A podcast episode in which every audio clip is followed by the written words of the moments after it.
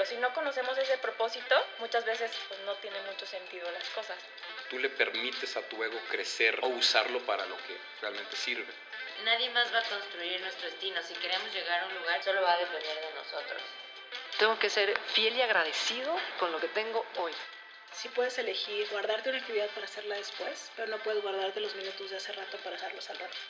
Señor, por favor, si tú crees que yo tengo un propósito mayor en esta vida, no dejes que me muera.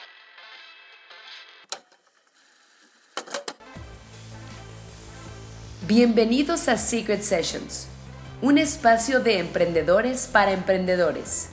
Así que siéntate, relájate, aprende y disfruta del show. Hola, hola amigos, ¿cómo están? Bienvenidos a un episodio más de Secret Sessions en esta nueva temporada que se llama En Cuarentena. Sobreviviendo en cuarentena. ay, ay, ay, coronavirus. Este, pues estamos muy contentas de poder eh, darles o entregarles un episodio más. Este episodio sin duda va a ser súper interesante. No dudo que sea súper divertido porque tenemos una personita muy especial que la gente que lo va a llegar a ver en video, si es que lo logramos, eh, pues ya sabe quién es porque ya se ve ahí. Y si no, imagínatela, porque es sorpresa, ¿va?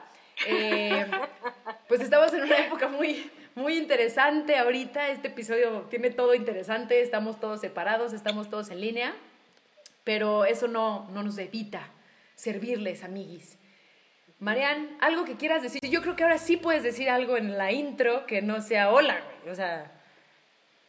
¿Pero qué quieres que diga? Digo que diga Dios. Hello, aló, no sé, otro idioma. Mínimo. Aló. Eh, ¿Cómo bueno, estás hola a pasando. Marian? Mi nombre es no. Este, hola a todos los escuchas del podcast. Estamos muy emocionadas. Eh, la idea original era hacer un vivo en Instagram, pero resulta que solo pueden ser dos personas. Eso para el, el- la, la dupla tiránica que tenemos Nini y yo, seguramente yo no habría estado en el Instagram. Entonces, Connie, como es una buena persona, nuestra queridísima invitada, ella fue la que dijo, vamos a hacerlo por Zoom, pero pues quién sabe cómo dice Nina si se pueda grabar. pero, eh, pues antes que nada, eh, espero que todos estén bien, que estén bien resguardados en sus casas, siguiendo las normativas para que esto acabe pronto para todos. Y pues la idea de este podcast, además de como siempre motivarlos en sus proyectos, acercándoles a personas que tienen también sus propios proyectos, eh, también la idea es que pues se pasen un rato diferente de todo lo que son las noticias en Twitter, en Facebook, en todos lados, que pues nomás uno lo deja una hora y ya pasó algo, ¿no? Y por lo general no es nada positivo. Así que queremos que pasen un rato bien. Eh, obviamente vamos a hablar de este tema que es un tema histórico y mundial. Pero la idea es que todos nos pasemos un buen rato y que se aporte algo positivo en nuestro día. Y ya con eso, Nina, ¿crees que es No, no manches, nunca más te voy a pedir que vuelvas a decir algo más. O sea, ya casi acabamos la entrevista. Eh, pues, Bueno, muchas gracias. eh, ya me voy. No, pues muchísimas gracias por esa, ese, ese aporte a la intro. Teníamos que estar en Coronavirus Time para que pudieras hablar más de un minuto en la intro.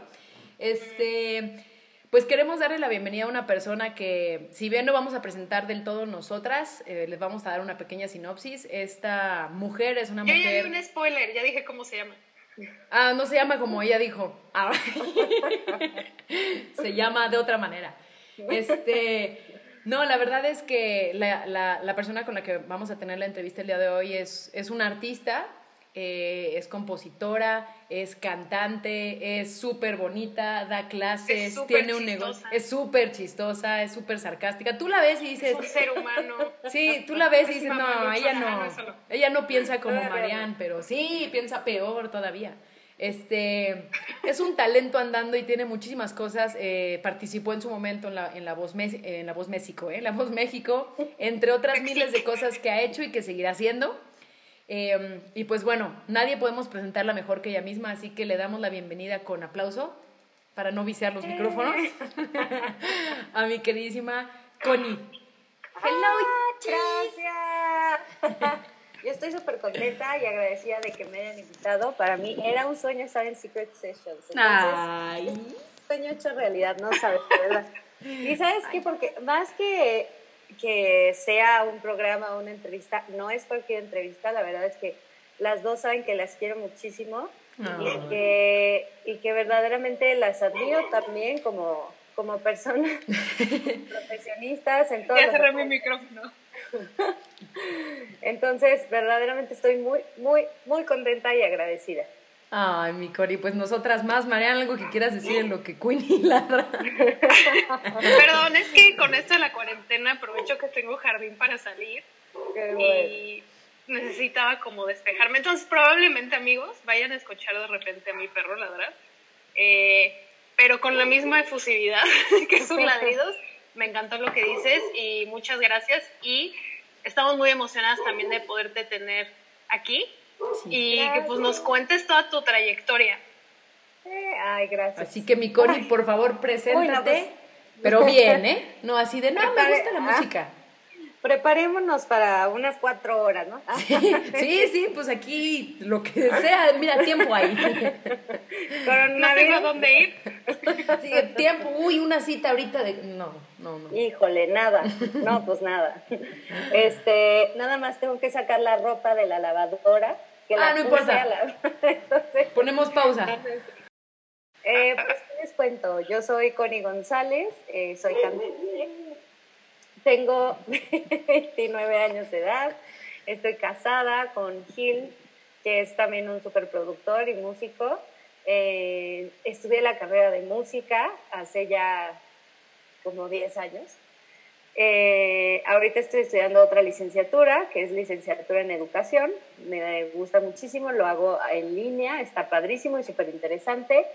Aparte de eso, pues doy coach vocal, este, soy maestra de música en, en una escuela y por las tardes mi esposo y yo tenemos una escuela que se llama Latido, que ahí es en donde damos clases personalizadas, ya sea de guitarra, de canto, de piano, de batería, de saxofón, de violín, de canto, de lo que se te ocurra. Y es una escuela móvil porque nos dedicamos a ir específicamente a domicilio. Este, tengo aparte una página de Instagram que se llama Canta Concha Acústica. Ahí estoy compartiendo tips vocales en donde pues quiero que las personas puedan aprender acerca de la voz, acerca del cantar, del bien cantar, de no lastimarse. Este, pues sí, soy cantante, aparte de ser músico, bueno, que se envuelve en toda esa, esa rama. Eh, me gusta mucho componer. Ahorita estamos trabajando en la.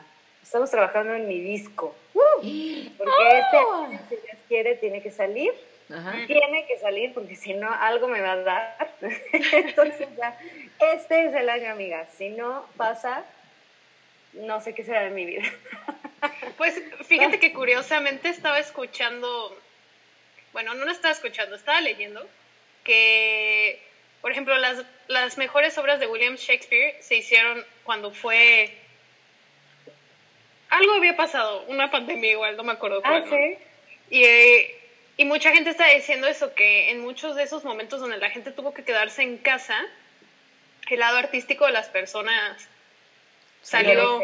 Ajá. exactamente. Entonces, justamente quería preguntarte eso, ¿cómo estás sintiendo de forma positiva el tener que estar en casa a ti como artista? Híjole, para mí ha sido lo más maravilloso del mundo.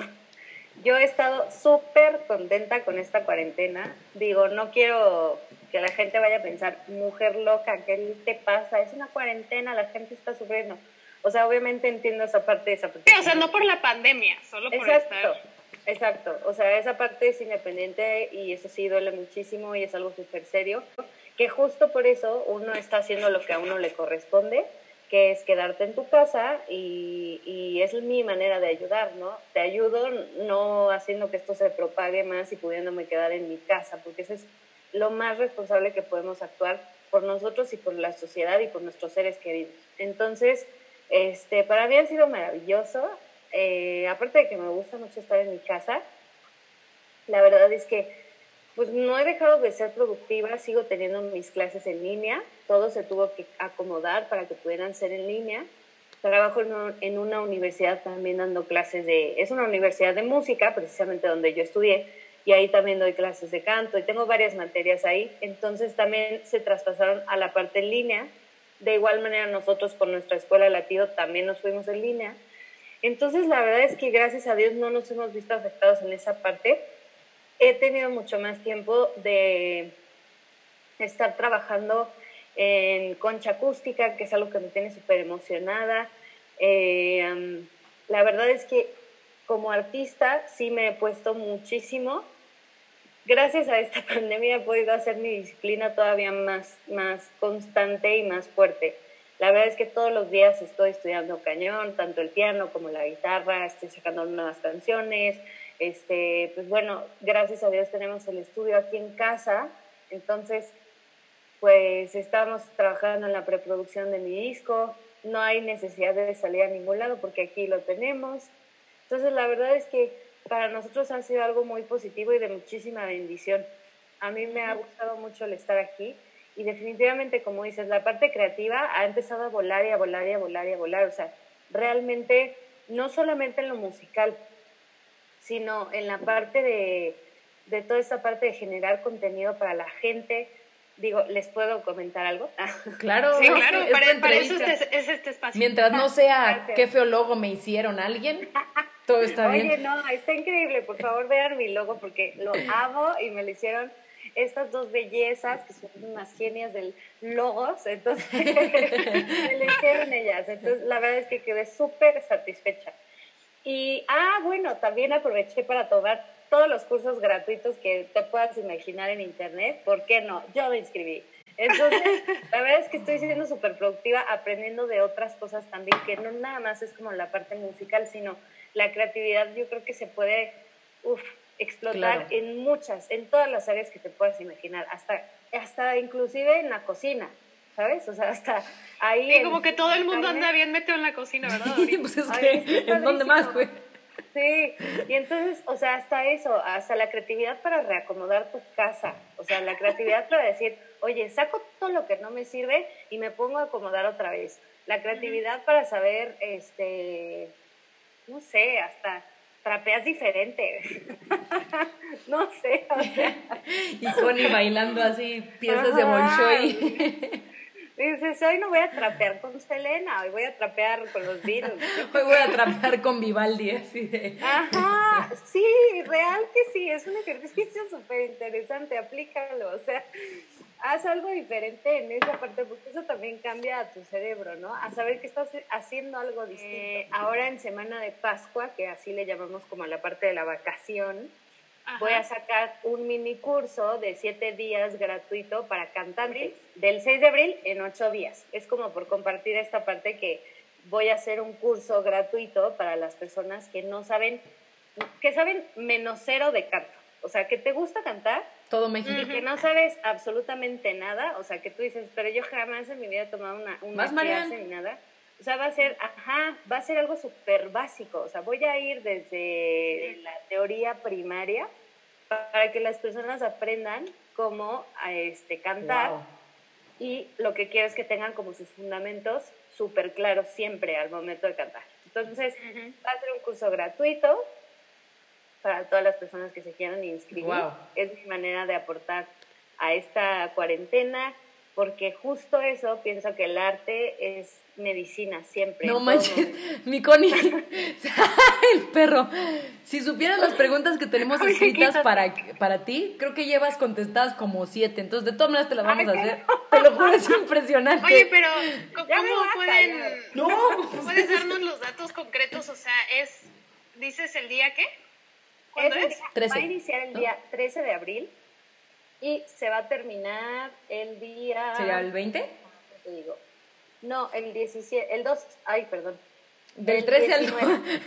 del 13 al 12 de abril, o sea, va a durar 364 días. Está bueno el curso. No, mi Connie, te la rifaste. Gracias. Del 13 al 19 de abril. 13-19 de abril. ¿Y Del cómo puede 2020. alguien apartar su, Su ¿Cómo lugar. puede alguien apartar su lugar?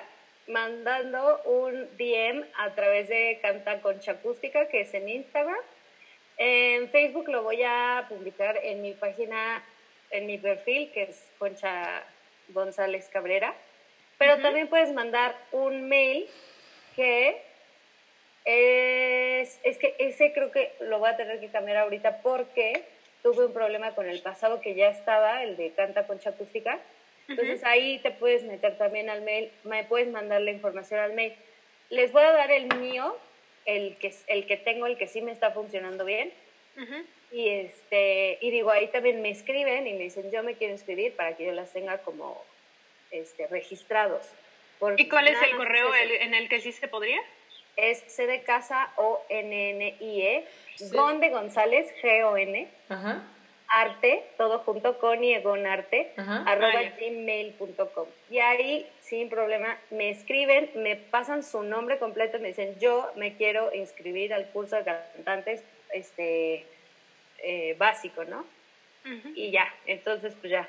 Eh, sí ándale Marian Pues tú ya Pues cantas, yo no canto ni en la regadera, tú te la animas verdad ahí. es que mira no tienes mucho que hacer ahorita vas a Vas a, Ah. pues, no tenemos, es que no tenemos, o sea, de pronto decimos, bueno. No, sí, sí puedes estar, claro, sí, pero te sobra un buen de pero cosas. sobra tiempo, o sea, el Muchísimo. tiempo de traslados, el tiempo de muchas cosas, sobra. Entonces realmente lo puedes aprovechar en un curso que te va a Claro.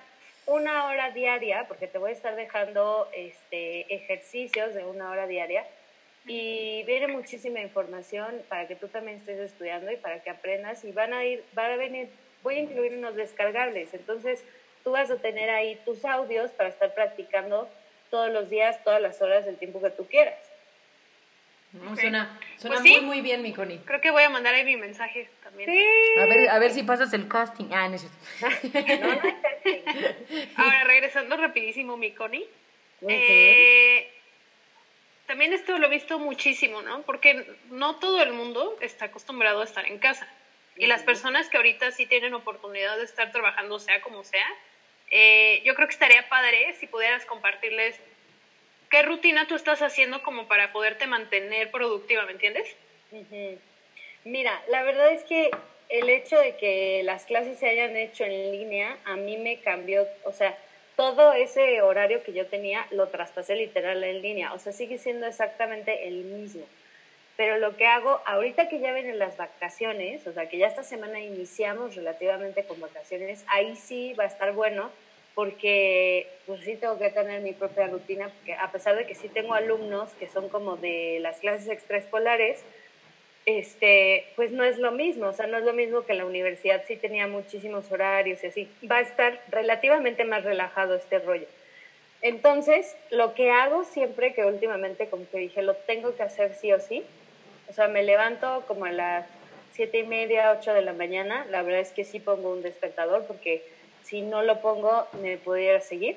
Me levanto a esa hora, eh, hago de desayunar algo súper rico y luego de ahí me pongo en la computadora a ver mis pendientes, a hacer lo que tengo que hacer.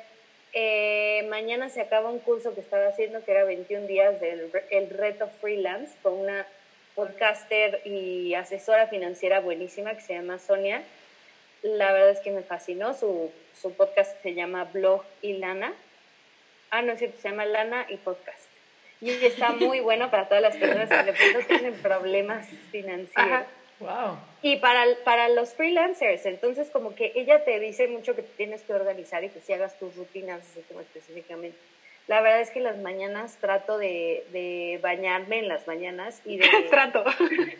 No, es que a veces, ¿sabes qué? Y Connie. Con este calor tan horrible, no, no, con este calor tan horrible, en las noches el baño es delicioso porque es como, ah, duermo fresco, ¿no?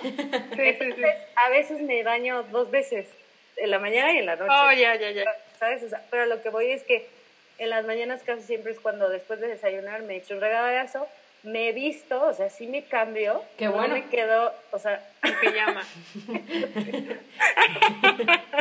Connie, la- qué, qué bueno. Porque yo nada más ya usaba tapabocas y luego me enteré que, que eran más cosas. Entonces sí. Qué bendición. qué borre. Primer consejo, chicos. Báñense y vístanse. Pero sí, no te cases en pijama. Ajá, al punto que a ese. Ok. Que no te quedes en pijama. O sea, que te sientas linda de pronto. Peínate bien, píntate este, la boca, aunque sea. Que, que hagas Como algo el que físicamente te sientas bien, ¿sabes? O sea, porque digas, me veo en el espejo, voy pasando por el espejo de la sala y me veo y digo, ah, buen día. Ajá, ¿no? claro. Y luego ya de ahí, pues vienen todas mis clases y todo ese rollo.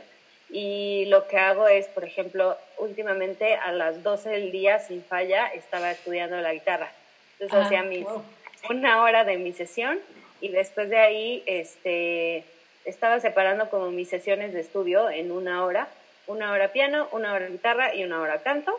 Pues ya hago eso, luego me pongo a hacer de comer, después en las tardes sigo revisando mis cosas de, ya sea que tenga clases en las tardes o generalmente me pongo a hacer como organizo mis ideas de lo que necesito, de mis prioridades. Acuérdense de siempre hacer cosas por prioridad, o sea, lo que puedes hacer, es- yo lo hago mucho, es como escribo todos mis pendientes, así, todo, todo lo que tengo que hacer y después voy diciendo, a ver, este lo puedo hacer primero, después este, tararara. Y entonces así ya me voy organizando.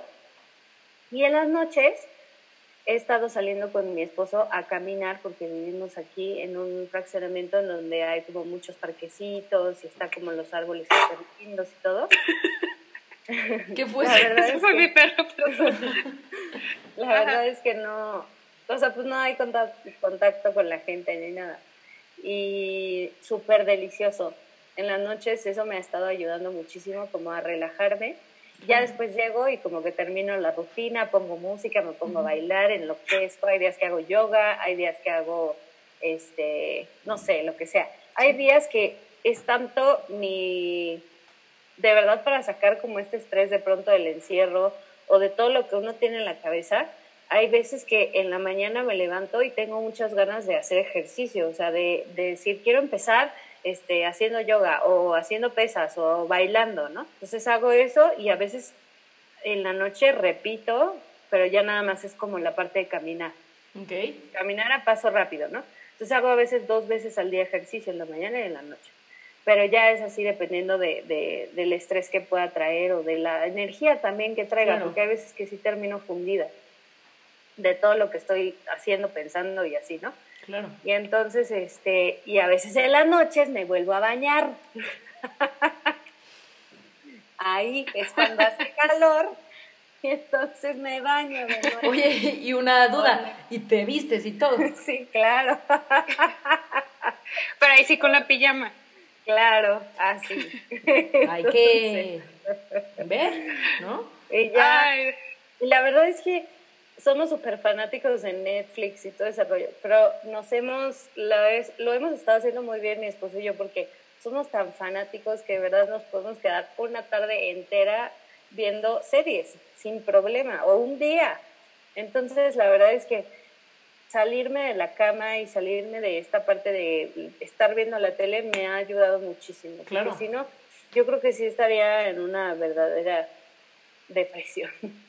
Aparte, te soy sincera, mi vida estaba tan estresante todo el tiempo, o sea, todo el día hacía tantas, tantas, tantas cosas, que para mí esto fue así como, ah, pedía un, Un respiro. verdaderamente pedía un, un momento de paz y decía que se detenga el mundo. No, pues aquí ya tienen a la culpable de todo. Ay, sí, Mm. se detiene. Ah, Mira qué poder tienes. mira, te voy a pasar mi cuenta bancaria para que Claro. declares un millón de dólares. Claro. Ahorita te mando el mensajito. Pásamela. Pero sí es cierto, yo creo que, como dices, estamos hablando desde un, o sea, independientemente de la tragedia, en el sentido de como un momento para detenerse, yo creo que está muy interesante, o sea, porque veo a la gente con más oportunidad de hacer cosas que no había podido hacer porque estaban enclaustrados en una rutina. Y que aparte, ¿sabes que Te das cuenta que hay cosas que puedes optimizar, o sea, que dices, a ver, me gusta, amo mi pasión en lo personal, sí me encanta y me fascina dar clases, pero ¿cómo Ujú. puedo hacer que esto llegue a las personas sin que yo me desgaste tampoco tanto, no? Entonces, como que dije, ah, bueno, pues vamos a buscar otra manera, Este, esto de las clases en línea nos ha estado funcionando padrísimo. Muchísimo, claro que no es claro. lo mismo que estar presencial, pero, pero aún así ha sido bueno, ¿sabes? Entonces como que dices, a ver, hay cosas que hago que ni me pagan lo que debería, ni estoy ganando lo que realmente merece el trabajo que estoy haciendo, nomás me estoy desgastando, nada más estoy literal del pingo al tango y solamente me quita energía emocional y física. Entonces, como que revaloras todo, ¿no? Y dices, realmente qué es lo que quiero para mi vida. O sea, como que estos tiempos son justo para eso. Yo los veo súper valiosos para que verdaderamente digas, ¿qué quiero hacer? Como he visto varios- Sí, y si en dónde estaba poniendo mi energía ha valido la pena. Exacto. He visto varios memes así de que si ya no, ya no aguantas estar en tu casa y no, y no toleras esto, o sea, como ya de una manera súper desesperada, es más bien porque no te toleras a ti. Sí, claro. Claro. cuenta que- Y eso es cierto, el estar en tu casa, el estar contigo mismo, el estar con tu, con tu familia, con quien te haya tocado pasar la cuarentena, inclusive solo, ¿no? Ahí te das cuenta verdaderamente y dices, a ver, si no me estoy tolerando yo o si no tolero al de al lado, pues, pues ¿qué será, no? O sea, ¿por qué será? Más bien te pones a pensar y dices, ¿qué puedo mejorar en esta situación? O sea, realmente sí, por ejemplo, el estar en un matrimonio, pues los matrimonios siempre de cajón tienen sus complicaciones, ¿no? Y luego, este, pues el estar encerrados todo el tiempo, de pronto sí es así como que dices, ¡ah! Sí, claro. Pero te pones a pensar y dices, ¿sabes qué? ¿Realmente sí quiero a esta persona o no? Claro. Que a mí, en la- Para, para muchos matrimonios va a ser una prueba de, de, de oro cambios. esta situación. Claro, claro. y de cambios importantes, ¿sabes? Yo la verdad es que agradezco mucho porque a mí sí, para mí sí ha sido de una manera positiva esta parte de la cuarentena, con, eh, hablando en la parte de mi matrimonio. Ha sido una parte muy linda, ha sido una parte muy padre. De pronto, por tanta chamba, no tenemos tiempo de platicar. O sea, para mí que en las noches nos salgamos a caminar es, para mí vale oro. O sea, para mí es nuestro tiempo de platicar y podemos platicar de lo que sea, arreglamos casi casi al mundo, Pinky Cerebro y se acabó. y realmente la verdad es que eso es algo que a mí me ha gustado muchísimo. Inclusive hace poquito cumplimos seis años de novios y le Felicidades. hice, gracias. Y le hice una, una cena aquí en la casa, en el patio, así como romántico y todo. Y dije, o sea, no por el hecho de que tengamos que estar encerrados quiere decir que no vale, o sea, que ya nada va a importar, ¿sabes? Al contrario, y me importa tanto que te dedico tiempo y te hago algo especial porque, porque no importa en dónde estemos, lo que importa es que estamos juntos. Pues es es súper interesante todo lo que dices, mi Connie, porque yo creo que ahorita en la crisis eh, de salud, económica, eh, como le quieras llamar, yo creo que sale nuestra... Platicaba con Mariana hace rato y yo creo que hay ciertas cosas, no sé si tú opinas lo mismo, esto no tiene que nada que ver con las preguntas, pero como que estoy siguiendo el hilo de lo que estamos platicando. Hay ciertos elementos que creo que potencializan quienes somos desde toda la vida, ¿no? O sea, hay gente que dice, es que las redes sociales eh, te hacen mala o buena persona. No, tú eres buena persona o mala persona Ah, claro, en y con y sin, ¿no? claro, por Igual supuesto. con, dine- con dinero, con gente que tiene puestos de poder. Y también lo he notado con gente que, o sea, la presión ahorita de la crisis de salud y económica que, que, que se está gestando o que está existiendo, creo que ahorita muchísima gente está conociéndose, como tú dices, ¿no? Sabiendo si eres una persona negativa todo el tiempo, si eres una persona floja, si eres una persona, eh, me refiero floja de verdad, de, de que llevas desde hace dos, tres semanas todos los días sin producir Claro. ni hacer nada, acostado en un sillón, ¿no? Que conozco y tengo muchísimas personas conocidas eh, en general en mis redes y así que, que se ve que eso están haciendo. O sea, literal, no están produciendo absolutamente nada, pero te das cuenta que en este tipo de momentos y en este tipo de cosas se, se, se incentiva más quién eres, cómo piensas, eh, inclusive hasta suena medio drástico, pero quizás hasta tus valores, ¿no? O sea, tus Sí. propias tus propias creencias. Entonces, creo que lo que aportas es súper interesante. Entonces, se va a poner todavía más buena la, la conversación. Gracias.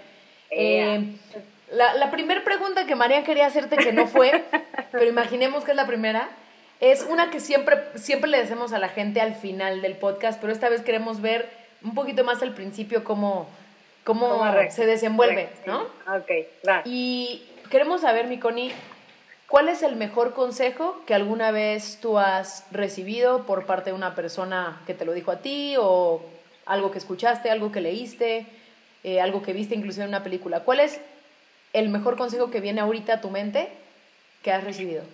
Yo creo que mucho de, o sea, como un, un muy buen consejo que, que mi esposo siempre me ha dado y que yo le agradezco muchísimo a él que haya estado como en mi vida en este proceso, es que, este, como que él siempre me ha dicho que, la, que en la vida las cosas se demuestran no solo con palabras. Bueno, más bien, las palabras, bye, o sea, se les lleva el viento las cosas y la realidad siempre se predica con el ejemplo. Y el ejemplo tiene un peso tan grande en la vida de, de, todas las personas que, digo, esto también tiene mucho que ver, nosotros somos cristianos y creemos en, en Cristo, creemos en que, en que nuestra vida es un testimonio vivo, ¿sabes? Entonces, yo, ¿cómo te voy a decir? Eh, no fumes, ¿con qué manos, con qué calidad moral te puedo decir yo? ¿Con qué pulmones? Exacto. O con qué, o cómo te puedo decir, oye, deja de estar en la borrachera porque eso te va a llevar, y yo aquí así súper borracha con una michelada, ¿no? O sea... ¿Ay, qué rico es una michelada? ¿Eh? Es una no, michelada. es agua. Ah, no, no es agua. Se me antojó No, no. muchísimo. Ay, sí, a mí también, porque ya viene Semana Santa, sí me dan ganas, fíjate. Así bien fría con clama. Mm. Pero bueno, ese no es el punto ahorita. El chiste es que mi esposo siempre me ha dicho que el ejemplo arrastra, ¿no? Y esto lo pensamos mucho. Yo le agradezco que me haya también como enseñado esta parte porque el día de mañana que queramos tener una familia o que queramos tener hijos, ¿con qué calidad moral? Siempre es pensar en eso. ¿Con qué calidad moral vas a enseñarle a tus hijos lo que tú no quieres que hagan si tú lo haces, ¿no? Entonces, realmente esto no nada más es para el tema familiar, sino se traspasa en todos los temas. O sea, ¿con qué calidad moral? Eh, por ejemplo, yo tengo un tatuaje en la pierna, y entonces le decía a Gil, y el día que tengamos hijos y me pregunten por, por mi tatuaje, o no sé si él me dijo eso, ¿no? Y si te preguntan por tu tatuaje, y le dije, ah, no, yo le voy a decir a mis hijos, vayan y hablen con su papá. Conmigo no. yo no les voy a decir nada, ni sí ni no, yo no tengo calidad moral precisamente para, Para- decirles para prohibirles. No, o sea, exacto, la verdad es que pues, no, ni cómo, o sea, ni cómo hacerlo. Y obviamente si ha sido un error y que yo lo hice hace muchos años y obviamente este, pues les puedo decir, oye, ¿sabes qué? Pues en ese momento cometí un error, ¿no? Pero ahorita tú no me has visto que lo he vuelto a hacer, ¿no? Hablando de otras cosas. Sí. Entonces eso se traspasa como a, a todo lo que hagas en tu vida, a todo. El- los resultados hablan siempre. Mi mamá siempre me decía, papelito habla, ¿no? Típico, es decir, de las calificaciones. Sí, ah, sí. sí, pues papelito habla. Entonces, y te revolvía el estómago porque decías, ¡ay! Ya sé que voy a reprobar, pero. pero no sé Pero cómo sí sumar. para que ella no entienda eso. bueno, no. Pero siempre es como esta parte del resultado es el que pesa más que cualquier cosa Claro. más que una buena intención, la verdad es que sí, para mí sí es el resultado, es el que tiene el mayor peso en la vida. Claro. Y pues con eso me guío en todo momento, ya desde hace un tiempo, de un tiempo para acá, es como decir, a ver, tengo que entregar resultados. Inclusive con mi mismo canal me siento muy comprometida en Concha Acústica de, de verdaderamente, si te voy a estar guiando y si voy a estarte ayudando y enseñándote a cantar, mínimo, mínimo yo tengo que estar súper bien preparada, ¿no? O sea, Claro. yo no puedo ser un maestro de mentiritas. Tengo que predicar con el ejemplo en todos los aspectos de mi vida. Y si quiero, si quiero ser un modelo a seguir, quiero ser un modelo a seguir por las cosas eh, buenas que yo hago. No, no quiere decir que yo sea intachable y que sea perfecta. No, por supuesto que no. Y tengo muchos errores que he cometido en mi vida y que seguramente me seguiré equivocando, pero a final de cuentas lo que importa es cómo, cómo afrontas esas cosas, o sea, cómo afrontas lo que se va poniendo en tu vida. Hay una palabra que me gusta muchísimo y que dice mi terapeuta que es como una palabra, es el superpoder de la resiliencia. Es como un superpoder. que es la, la, la capacidad de anteponerte a las situaciones complicadas con una buena actitud siempre, ¿no? Entonces Mm. decir, ok, pues estoy sufriendo, me está pasando esto, me está yendo la cachetada, pero pues a ver qué saco de bueno de esto, ¿no? Claro. Por lo menos un aprendizaje. Y eso es lo, lo de menos que es lo de más, porque siempre vas a tener un aprendizaje, ¿no? Claro, Entonces, de acuerdo. como que dices, bueno, pues tener esa resiliencia para poder salir adelante. Mi esposo también siempre me dice, déjate de quejar y no sé qué, porque sí, no sé si es de nada más de las mujeres o también a los hombres les pasa mucho, pero los hombres siento que son mucho más prácticos, pero una como mujer de pronto, yo creo, ¿eh? O sea, no quiere decir que todas seamos iguales, aclaro, pero yo creo que de pronto sí es como, ay, no, es que ya me cansé, es que esto, es que lo otro, es que no sé qué, es que fíjate que amiga, siento que es como parte del chisme, o sea, es parte de, de la cultura del chisme. Quizás podría ser que las mujeres lo decimos y los hombres quizás no lo dicen. Ándale, actúan. también. No, sí lo actúan- dicen. sí lo dicen bastante. No, No, o sea, no sé. O sea, no digo que no lo bueno, depende. ¿En qué contexto? Porque a mis amigos es más difícil escuchar quejas, pero... Bueno, sí. O sea, me refiero más sí. bien como en actitud. Exacto, o sea, pero Eso sí es ponte a cierto. pensar, sí es cierto. O sea, los hombres no son como tan quejosos de, ay, es que fíjate, no, es que yo no puedo. O sea, como el drama Sí, queen sí, sí, en sí, sí, ellos sí, no es más- tan recurrente. Sí. O Y no lo nosotras- expresan, ¿no? Exacto. Y en nosotras, pues nosotras, tú me dices cómo estás y bueno, pues ve ya cuánto tiempo llevamos hablando. Pero qué Y, maravilla. es- y solo preguntamos cómo estabas. Y solo le dijimos que 40 se minutos. presentara y mira, llevamos, llevamos dos horas 25 minutos. Solo le preguntamos cómo estaba el clima ahí. ¿Qué Oye, pero hablando de- hablando de presentarse, eh, Eso ya pasó, man. Ah, Es que yo me, yo me emocioné muchísimo, pero estaría buenísimo que nos platicaras.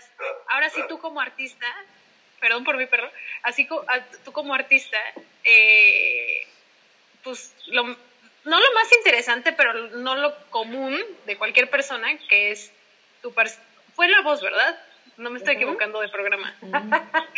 Vaya a ser la que sí, Dios mío. Este, que nos platiques cómo, para empezar, o sea, si siempre te viste cantando, o sea, si ese era tu sueño cuando ibas creciendo, y pues cómo fue esa experiencia. Ay, sí. Sí, sí fue La Voz. Fue La Voz México, la edición número 4 en el 2014. Este, la verdad es que yo desde que era chiquitita, desde que tenía tres años, cuatro años, bueno, desde que me acuerdo, la verdad. Siempre, siempre he amado cantar, o sea, siempre es algo que es parte de mí, no sé por qué, es mi naturaleza. Haciendo cualquier tipo de cosa que hacía, me sorprendía cantando. Este, había proyectos para cantar en la escuela y bueno, yo era la primera que me anotaba. Eh, siempre, siempre fue algo que estuvo como súper recurrente en mi vida. Desde chiquita, a lo mejor no me visualizaba como en un escenario, así como hay personas que sí sueñan con decir yo quiero estar en un escenario, o sea, como de súper chiquitita, como que no, pero conforme iba creciendo decía, ay, yo quiero estar en ese escenario. La verdad es que por mi personalidad soy como, mm, era, ya se me ha ido quitando. Pero ustedes me ven así pues porque ya tengo confianza, pero, Ay. pero sí era un poquito más introvertida. Era Mm. introvertidilla. Entonces realmente era así como, no, pero es que cómo subirme a un escenario tan grande, no inventes, ¿no? Entonces, este, sí, sí tengo ahí mis monstruos. Entonces, como monstruos? que- mis monstruos. Entonces, la verdad, sí, sí me costaba mucho como pensar en eso. Pero siempre decía, es que me fascina cantar, ¿no?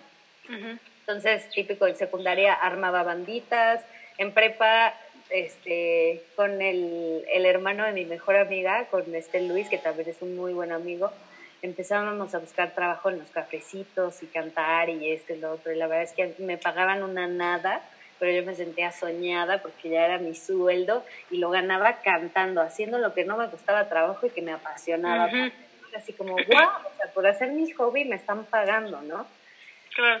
Entonces, este, pues bueno, ese fue como el contexto, solamente como para remarcar como el punto, o sea, sí es más o menos por ahí la pregunta, ¿no? Como el punto que, Sí, sí, sí. el rumbo de, de la historia fue cuando yo estudiaba mercadotecnia en la universidad y como que hice apenas un semestre y dije, ay no, esto no es para mí. Y eso que me apasiona la mercadotecnia, verdaderamente me gusta, pero ya como hacerlo como carrera, estaba como muy enfocada a la parte de ingeniería industrial y yo decía que flujera. Y entonces, este, pues ya dije, no, la verdad no, no me llama. Y lo que hice fue que me salí y mi mamá me dijo, te tienes que esperar seis meses. O sea, me dice, te apoyamos en el cambio de carrera, pero espérate seis meses, porque quiero que pienses bien qué es lo que vas a hacer. O sea, todos nos podemos equivocar, pero piensa realmente lo que quieres, ¿no? Yo sí, que no sé qué. Yo me quería meter en una carrera de diseño porque soy muy creativa y me gusta mucho la parte de pintar y hacer cosas y manualidades, me fascina. Entonces como que dije, bueno, pues me meto algo de diseño. En ese inter de esos seis meses me hice una audición para trabajar en un bar que se llama Barecito, que aquí hay uno, pero ese barecito viene del Bajío, yo soy de Irapuato y allá había un barecito, y había banda en vivo, y entonces hice una audición y me quedé a trabajar ahí. No, pues ya, o sea, en el momento en el que me subí al escenario y, empecé a trabajar y a vivir y a ganar dinero de lo que era mi pasión, dije, no manches, yo no me quiero bajar nunca jamás de este lugar, o sea, esto es mi lugar, o sea, aquí soy un pez en el agua, o sea, esto es lo más increíble que me pudo haber pasado en la vida. Cuando entendí que podía vivir de eso, dije, wow, o sea, esto ya cambió mi vida para siempre, ¿no? Y ya después de ahí me vine a Querétaro, estudié en la universidad y un día estábamos trabajando mi esposo y yo en, en la hacienda La Bolsilla y llegaron unos chicos de La Voz México y me dijeron, oye, queremos que audiciones, este, pues sí, para, para La Voz México, ¿te interesa? Y yo dije, no manches, claro. Y pues ya me, me dicen, no, pues te vemos aquí en el lugar donde trabajas a las 12 de la noche, cuando acabes. Y yo, ok. Y entonces mi esposo se tenía que ir a trabajar a otro lugar en donde terminábamos ahí y se iba a otro lugar. Y me dice, no, pues aquí te quedas tú solita, pero pues ya, ahí haces la audición y a ver, ahí éramos todavía novios, ¿no? Y yo dije, bueno, pues ya. Y en eso me hablan y me dicen, oye, ¿sabes qué? Que se nos descompuso la camioneta, va a tener que ser en el hotel. Pero es a la o sea, podemos... ¡Qué miedo! Sí, me dice, tiene que ser como a la una y media de la mañana. Y yo, ¿qué? Y me dice, ¿es eso o mañana a las siete de la noche? Y yo no, claro que no, yo al día siguiente tenía un curso en la Ciudad de México, precisamente de producción, y yo dije, pero por supuesto que no, o sea, yo tengo que irme mañana, ya tenía el boleto comprado y mi boleto salía a las 5 de la mañana. Ay, no. Y yo dije, no, dije, pues me la viento, nos vemos ahí. Fui, o Sí sea, puedo yo... dar un salto de fe. Sí, yo me moría de miedo, niñas. O sea, yo decía, esto es trata de blancas, o sea, me van a secuestrar, el día de mañana me van a encontrar muerta, ¿no? Pero sí, claro, pues Claro, ¿qué otra pues, es cosa que- puedes pensar? O sea. Mis roomies, mis roomies, uno de ellos andaba en la fiesta, por supuesto que ni me pelaba, y la otra estaba dormida porque a las 6 de la mañana también tenía un curso súper importante porque ella es abogada y bueno, ya sabes, o sea, tenía así como algo súper importante que hacer. Y yo así dije, no, pues me voy sola. O sea, mi esposo trabajando, mis roomies, cada quien en su rollo, y dije, pues me voy sola, a ver qué me pasa, ¿no? Ya, total, lo bueno es que llegué al hotel y en el lobby estaban así los banners de La Voz México y estaban las cámaras y todo. Y yo dije, "Ah, descansó mi alma. Sí existe. No me van a secuestrar. Sí, no me van a vender. Oye, pero aparte. Y con qué Iano. imprudente, ¿no? Mm, me voy. ya no me gustó. Y con No, es que Así, ah, entonces sí Yo no era. ido. Mm. Ajá, o sea, bueno, el chiste es que ellos tenían este formato de cazar talentos, o sea, hay varios formatos de audición y en esta ocasión tenían este formato de cazar talentos en, en los bares locales a los que ellos pudieran ir como para ver, este, porque pues saben que las personas que trabajamos en algún lado cantando es más difícil que vayas a una audición y bueno, andaban buscando producto, carnita para el programa. Entonces, pues ya, ya después de ahí eh, me llamaron, pasé varios filtros que te hacen como mil entrevistas y me dicen, bueno, pues ya muchas felicidades, estás dentro de La Voz México. Y yo sé, ¿qué? Bueno, dentro de las audiciones a ciegas, ¿no? Ya llegas y hay 150 participantes, te quedas en un hotel, todos en el mismo hotel, tienes roomies y de pronto, este, pues ya te vas a pruebas de vestuario, te hacen maquillaje, o sea, es una experiencia increíble, increíble. O sea, es algo que yo decía, wow, wow. O sea, yo puedo vivir en Televisa. Bueno, o sea, Sí, sí, sí. era padrísimo, o sea, la verdad es que era padrísimo. Hacer ese trabajo, o sea, no es trabajo, ¿sabes? Al final de cuentas sí estás trabajando porque estás grabando un programa nacional, pero no era como, yo no lo veía así, para mí fue un disfrute increíble. Claro, Claro. que viví muchísimo estrés porque era una competencia y sí soy una persona competitiva, pero en juegos de mesa, o sea, ya cuando Oh, me no le digas no, aguas, ¿eh? Aguas aquí. en cadena nacional y, Sí, claro. sí, Ese es otro tipo de juegos. Pero si te hubieran Sí. puesto en cadena nacional jugando Monopoly, Ah, no, por supuesto. agárrense de las manos. Me le iba la yugular. Me le aviento así, o sea, Ah, no, pero por supuesto, sin pensarlo.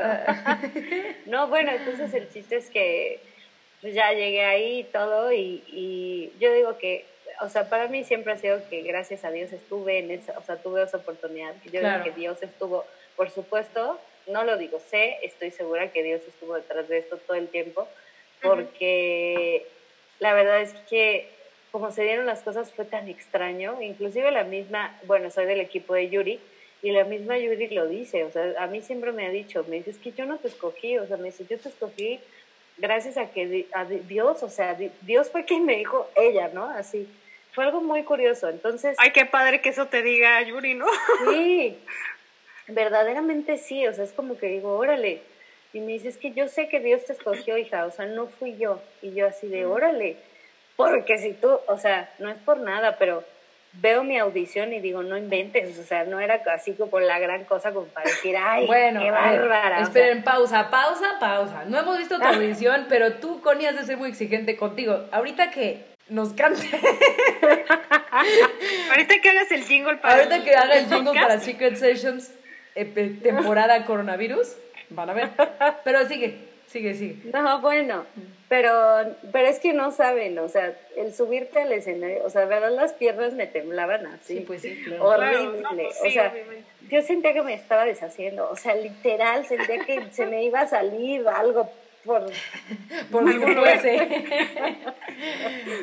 algún lugar extraño, ¿no? iba a salir algo y que, no, en serio, de verdad que yo sentía un terror y trataba de estar tranquila y de respirar y bueno, hice todas las técnicas de relajación habidas y por haber, pero no, es que no puedes evitar, o sea, de repente saber mentalmente, o sea, estar consciente de que vas a salir y que hay cuatro monstruos de la industria musical enfrente de ti que Sí, te van a juzgar literalmente y te van a elegir si es que ellos consideran que tú eres buen candidato para su equipo, es algo que mentalmente dices, "Ah", te ponen de- en duda en todo momento, ¿sabes? O sea, Claro. es como, Sí, ¿quién pues, soy? ¿Qué estoy haciendo aquí? ¿Por qué Claro. llegué aquí? ¿Sabes? O sea, ¿cómo Ujú. lo voy a hacer, no?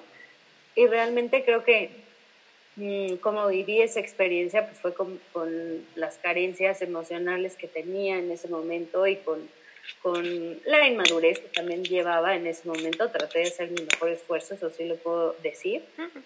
Porque aparte, o sea, paso el primer filtro, que es la audición, y después, eh, para la audición a ciegas, pues ya, ya después de que pasé y todo, y está padrísimo, te pasan a otro hotel.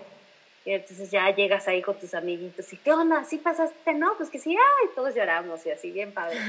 Y sí, muy bonitas amistades, la verdad es que si en algún momento llegan a escuchar este podcast, les mando un gran abrazo y un beso porque fue algo maravilloso. O sea, haces una familia porque vives algo tan intenso durante tan poco tiempo que creas unos lazos tan padres que dices como, esto fue algo que nos unió, nos unió en un momento complicado y nos unió pues para brillar todos y salir adelante, ¿no? Y entonces, este, pues ya cuando vino la primera batalla, la verdad es que yo al momento de ver la canción que nos tocaba cantar, dije, y la competidora que tenía, dije, me van a sacar, o sea, verdaderamente no es mi estilo, no es mi género, no es lo que yo hago y pues ya me voy, ¿no? Y traté de aceptar lo que había pasado en ese momento de la mejor manera, porque es lo que les digo, hay que ser siempre positivos. Y dije, si me voy a ir de aquí, me voy a ir con la frente en alto. Yo ya estaba consciente, yo ya sabía que me iba a ir. De esas veces que lo sientes, lo presientes y lo sabes, estás seguro de que ya te vas. Y yo dije, ya me voy. Claro. Y lo que hice fue dar mi mejor. O sea, dije, voy a dar lo mejor que pueda y lo voy a hacer increíble y me voy a sentir increíble en el escenario y voy a hacer un, una... Un pues sí, un show, o sea, un espectáculo, lo voy a disfrutar al 100. ¿Y qué Y canción fue, hice. mi, mi Connie? ¿Eh? ¿Qué canción fue? Perdón. La de mil horas. La otra noche te esperé bajo la lluvia dos horas. Eso no, eso no cuenta como la cantada que nos vas a hacer, ¿eh? ok, Sí, ok. ah, no es cierto. Este, no, bueno, fue esa, pero era una versión como más funkera, estaba padre. Y luego ver, ay, ver a la banda en vivo que estaba ahí tocando contigo, bueno, yo me emocionaba cañón y que te pusieran los micrófonos así súper profesionales, porque traían unos condensadores increíbles que, o sea, típico que tienes que microfonear con los micrófonos normales, porque si te echas unas notas agudas o muy altas, pues se vicia, ¿no? Así se escucha como... Y con estos no, o sea, puedes cantar así todo el tiempo. O sea, bueno, yo disfruté tanto la producción, todo, maquillaje, peinado, este vestuario. O sea, yo era feliz en esa parte. La verdad es que sí, me fascinó. Y ya después de ahí, pues dije, bueno, me voy a ir y me voy a ir con la frente en alto. Lo hice, canté, me fui muy contenta, me fui muy agradecida. Este, me acuerdo muchísimo que el público que estaba en ese momento me aplaudieron, pero muchísimo. O sea, fue una cosa tan bonita. Wow. Obviamente salí de ahí y berré como tres días porque eran muchas emociones. O sea, Claro. antes de que sucediera, antes de que sucediera esto, el encierro, precisamente el encierro, porque allá estamos encerrados también, estuvimos en confinamiento, o sea, no puedes salir. Y no es porque ellos te quieran controlar, sino porque a ver, ponte a pensar, o sea, tienen a cargo la vida de, en su cargo tienen la vida de 70 personas, Entonces, no es lógico que no te pueden dejar salir porque estás grabando un programa, porque estás trabajando en un programa y porque, o sea, si te sales, te pasa algo, te, te- hay un accidente, cualquier cosa que te llegase a suceder, Sí, era responsabilidad de responsabilidad de. Televisa, porque ellos están a tu cuidado. Entonces, realmente es algo que pues, es lógico, o sea, no puedes salir. Perdón, entonces me acuerdo que hablé con una de mis mejores amigas y, ah, pues con la abogada, mi abogada, mi licenciada. La amiga, digo, amiga. Demándalos. No, empecé, empecé a llorar y yo sí digo, es que ya no puedo, es muchísima presión. Y yo lloraba, ¿no? Y berreaba. Y me decía, aparte cabe aclarar que mi amiga la amo, pero es, ella es como buena abogada, muy sincera y Directa. muy Directo. directa, ajá. Entonces me dice, ay amiga, pero ¿qué te pasa? Me dice, ¿acaso es trata de blancas o qué? No, eso es lo que me enoja. Y yo, no, ¿cómo crees, estúpida? Esto no es así. Y me dice, bueno, entonces, ¿por qué lloras? Deja de llorar. Y yo así, ok, está bien, adiós. Ya, dejé de llorar. No me regañes. Ya no hablo contigo, adiós. ¿no? ¿Ya No, ves, decía- Ya ves, yo no soy así.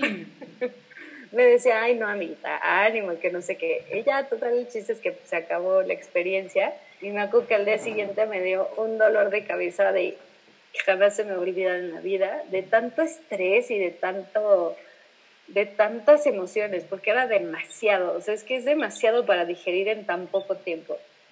Realmente yo creo que sí, digo, y más como emocionalmente en el estado en el que yo estaba en ese momento, uf, fueron muchas cosas. Pero pues sí, la verdad es que fue una, una experiencia padrísima, yo le agradezco mucho a Dios haber vivido eso y que me haya dado la oportunidad de hacerlo. Fue algo que, que sí marcó mi vida y que sí hubo una diferencia en mi vida y que sí me, me ayudó muchísimo en muchos aspectos. Muy interesante todo lo que nos compartes, mi Connie. De hecho, por ejemplo, a la gente que quiere, que quiere hacer estas... Esta no es una pregunta que quería hacer, pero tú me la voy a hacer. A la gente que quiere en un futuro hacer estas audiciones, ¿tú qué le recomiendas? ¿Que se lancen o que se sigan esperando siempre a la siguiente? Porque siempre hay una... O sea, siempre hay un comentario de, no, es que mejor me espero a la de tal. No es que mejor, no, ahorita igual y no, y lo van posponiendo. Tú con esta experiencia, ¿qué les dirías dándonos cuenta Mira. que fue así? Una, pues sí, una realidad que siempre decimos es que uno nunca está listo para nada. O sea, tú dices, ay, me voy a esperar hasta que esté listo para, para casarme. Para estar listo. Me- Me voy, a esper- me voy a esperar a que esté listo para comprar un carro. Me voy a esperar a que esté listo. O sea, nunca vas a estar listo para nada. La verdad es que lo que sí te puedo decir es que hay momentos en la vida en donde te sientes más seguro y más tranquilo y dices, lo quiero hacer y lo quiero hacer con las consecuencias que vengan, ¿sabes? O sea, porque si tú te estás esperando a que tengas la voz perfecta, a que tengas eh, el sonido perfecto, a que tengas eh, el arreglo perfecto, al final el físico perfecto inclusive, o sea, porque a veces uno dice, no, hasta que baje de peso, porque pues es televisión nacional, o sea, hasta que me opere, o sea, es como, dices, mm, porque sí es cierto, es muy triste y es una realidad que sí pasa mucho en este medio, el físico vende cañón y el físico es algo que sí te lo imponen de una manera muy fea, a mí no me gusta, porque pues al final de cuentas ese no es tu talento. Y, y pues bueno, hay muchas personas a las que sí les afecta esta parte. Inclusive yo me considero que en algún momento, claro que he sido afectada por esta parte, pero, pero eso, o sea, como decir, no, es que hasta que esté bien fuerte y bien delgada, o, hasta que tenga el cuerpo soñado, es cuando me voy a ir a plantar ahí, porque es cuando me voy a sentir seguro. Y realmente cuando llegas a tener el cuerpo soñado, tampoco, o sea, siempre hay algo que no vas a sentirte satisfecho, ¿no? Entonces, al final de cuentas, es más bien, si lo vas a hacer, prepárate, prepárate física, prepárate emocionalmente, y no físico me refiero a que estés delgado, sino que eh, tengas una buena condición física, hablando de las cuerdas vocales y eh, prepárate mentalmente y emocionalmente para saber que vas a entrar a una competencia y realmente como que digas, bueno, este, pues me voy a lanzar, o sea, que te lances y que digas, a lo mejor lo que creías que estabas preparado, vas a llegar y vas a decir, estaba muy equivocado, esto no era ni la mitad de lo que yo pensaba, ¿no? Porque aparte también esa es otra, cada quien habla como le va en la feria a cada quien tiene una experiencia totalmente distinta. lo único verdaderamente que les puedo decir es que tengan esa disposición como para vivir esta experiencia y que, y que sepan, o sea, que sí se preparen de esta manera vocal, o sea, que sí digas, ok, le voy a echar ganas, de aquí a un año me voy a preparar vocalmente, voy a preparar la canción que quiero, que quiero cantar y voy a presentar mi audición que te pongas una meta, ¿no? Y que presentes tu audición, todo. Ojo, aclaro, no quiere decir que porque lo hagas ya vas a pasar o que ya vas a quedar, o sea, son muchas cosas, son muchas cosas las que influyen para que tú puedas estar en un programa de televisión. Y muchas veces, desgraciadamente, no solamente es tu talento. Claro. Entonces, realmente yo les digo que no pongan sus esperanzas en un programa de televisión porque no lo es todo en esta vida. Si bien es una experiencia increíble, no lo es todo en esta vida. O sea, eso es lo de menos. Lo importante es lo que tú verdaderamente puedas hacer con tu carrera, personalmente hablando. O sea, yo les diría que un buen momento para entrar a un programa de esos es cuando ya existe tu disco, ya tienes tus canciones, te metes al programa y entonces ahí sí, boom, ¿Por qué? Porque es publicidad, es publicidad nacional. Ay, miren la Connie, por Dios. Pero al final de cuentas... Déjame hacer un videito de... Pero al final de cuentas lo que sí te voy a decir es que no quiere decir que si no tienes un disco no te puedes ir a audicionar. Pues no, la verdad es que no, si no lo tienes no pasa nada. Vas a vivir una experiencia y ya. Pero lo único que yo recomendaría es preparen, preparen sus canciones, preparen su repertorio, siéntanse a gusto. Claro pero lo que sí es que no sean demasiado exigentes en esta parte de, no, es que hasta que no llegue a esta nota en específico voy a audicionar. Pues no, mamacita o papacito, a lo mejor nunca vas a poder llegar a esa nota. ¿Por qué? Porque tu cuerpo no está hecho para dar esa nota. Pero si no te avientas y si no experimentas eh, la experiencia, o sea, si no, más bien, ¿qué dije? si no te avientas a esa experiencia, perdón, si no te avientas a esa experiencia, pues nunca vas a saber realmente qué es lo que va a pasar, ¿no? O sea, te repito, nunca estamos listos. Simple y sencillamente es, busca tu repertorio, ten tus canciones, veas tu audición. No sabes si ese año te va a tocar entrar, no sabes si va a ser en tres, no sabes si va a ser en cinco. O si alguien más te va a ver. Exacto. O si alguien más lo te único que sí les digo es, no se claven con eso, o sea, no es, no lo es todo no lo es todo. O sea, para un artista eso no lo es todo. Sí, es una experiencia increíble, pero no lo es todo. Lo importante es lo que tú hagas y lo que tú sí seas como artista. Eso sí, para que veas, va a impactar muchísimo más a las personas. Bueno, la, la vez que nos contaste toda tu historia, que, que bueno, fue muy emotivo cuando nos lo contaste y todo. Y la última vez que nos vimos para un cumpleaños, que estabas diciendo que tú estabas muy cómoda, en el buen sentido, en sacar tu disco, pero no estabas como apuntando a, a hacerte viral o famosa. Y aquí mi duda es, tú que ya estuviste y tuviste, pues, sea como sea, tuviste tus momentos de fama, ¿tú crees que es lo mismo ser un cantante a, a ser famoso? Porque creo que muchas personas que se quieren meter en ese mundo, como muchas veces, ¿no? Uno cree que quiere algo, pero realmente ese algo no es lo mismo que lo que podría apasionarle. Entonces, en tu caso, tú tuviste como ese, por, por lo que yo he escuchado que dices, tuviste ese shock de decir, ok, la fama es una cosa y el artisteada, arte es otra otra. completamente distinta. Sí, realmente que sí. O sea, fíjate que eh, vi muchas cosas. Primero entendí que la fama es efímera, un día está y el otro no. Un día te, te ama la gente y al otro día bye, no eres nadie para ellos. Eh, ese es como el primer punto. El siguiente fue que realmente sí fue algo choqueante porque las personas se meten en tu vida, opinan sin conocerte, son groseros. Claro que también hay mucha gente positiva, ¿no? Que te dice cosas súper lindas, pero si tú decides el día de mañana pintarte el cabello de rosa, va a ser, siempre hay comentarios de, ¿por qué de rosa? Ay, no, ya otra ridícula, ¿por qué te lo pintaste así? No, fíjate que a mí me hubiera gustado mejor que te lo pintaras de morado, porque te queda más con tu tez de piel. O sea, dices, a ver, yo sé que la gente siempre va a hablar y que eso es algo que no debe de importarnos, pero por supuesto que llega un punto en el que claro que hay cosas que te afectan y claro que hay cosas que te duelen y dices, como, ¿por qué tú, que no me conoces Me vas a venir a... y que conoces solamente ciertas partes de mi vida profesional, vienes a quererme decir esto, ¿no? O me vienes a ofender, o por qué son groseros, o por qué lastimas, ¿Por qué no piensas que yo también siento, que yo también soy una persona sensible, que yo también vivo y que tengo un corazón? O sea, es, es muy fuerte, es muy fuerte eso del ciberbullying, es real, es súper real. Por eso yo me voy como a este punto de, de no busco la fama, porque como lo dijimos al principio, hay cosas que no te definen.